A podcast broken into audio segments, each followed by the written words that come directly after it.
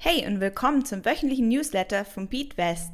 Mit unserem wöchentlichen Update erfährst du kurz und knapp, was diese Woche im Finanzmarkt passiert ist und bekommst zusätzlich hilfreiches Wissen zum Thema Investieren. Aber bevor es losgeht, ganz kurz noch etwas über BeatWest. Wir sind eine Investmentplattform, welches dir mit Hilfe von Wissensaufbau ermöglicht, mit dem Investieren zu starten und dein Portfolio weiterzuentwickeln. Mehr dazu kannst du unter www.beatwest.com erfahren.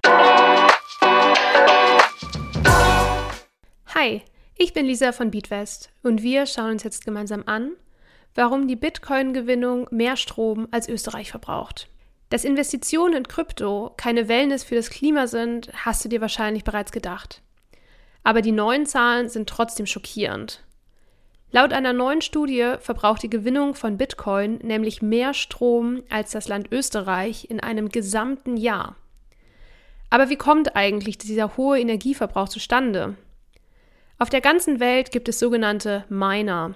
Das können Menschen wie du und ich sein, die dafür sorgen, dass die Blockchain-Transaktionen bestätigt werden und somit das System am Laufen gehalten wird.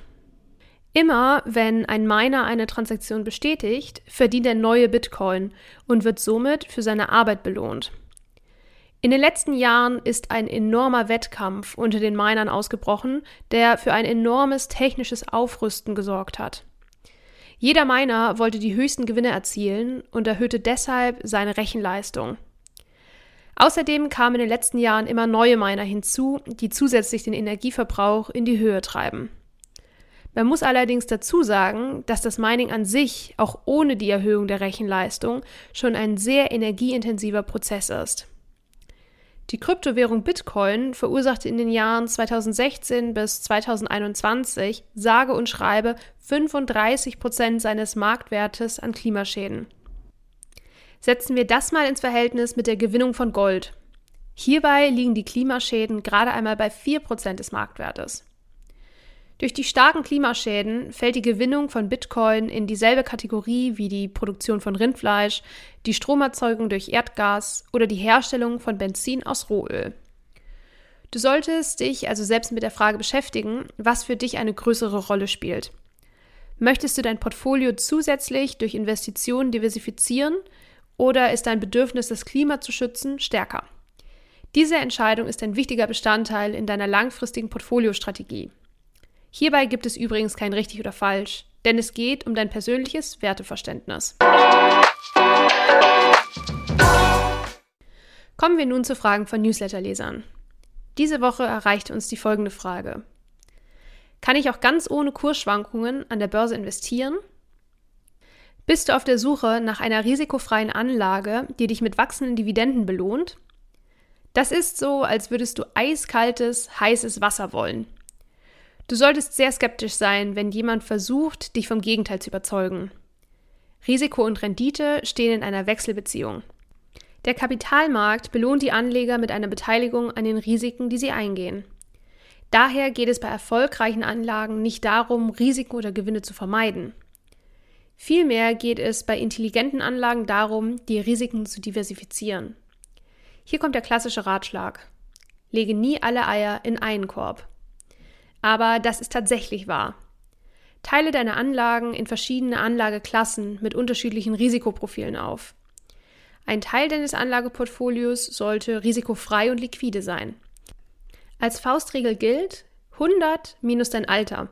Und das ist dann der prozentuale Anteil deiner risikoreichen Anlagen. Wie man diese Regel anwendet.